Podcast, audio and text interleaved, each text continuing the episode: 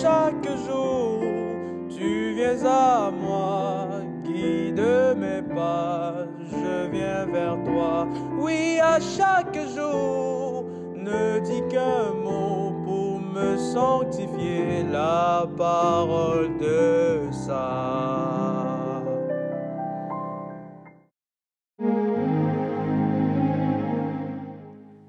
S'il est vrai que l'ultime commandement de la vie chrétienne, c'est celui de l'amour du prochain, alors nous devrions porter une attention particulière à notre ignorance individuelle et collective des pauvres. Dans l'évangile de ce jour nous est donné la 16e piste d'atterrissage de ce carême.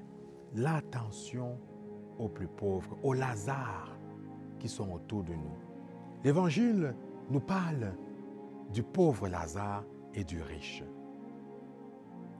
Comme dit le Christ dans un autre évangile, ce que vous aurez fait ou n'aurez pas fait à l'un de ces plus petits d'entre les miens, c'est à moi que vous l'aurez fait ou que vous ne l'aurez pas fait. Oui, autour de nous pilule de nombreux pauvres que nous oublions souvent, que nous ignorons, devant lesquels nous fermons les yeux, nous demeurons ignorants. Non seulement à nos tables à la maison, mais aussi à nos tables eucharistiques, bien-aimés dans le Christ. C'est un non-sens pour nous, chrétiens et chrétiennes, d'être à la table eucharistique en ignorant ces pauvres, ces pauvres de Yahvé.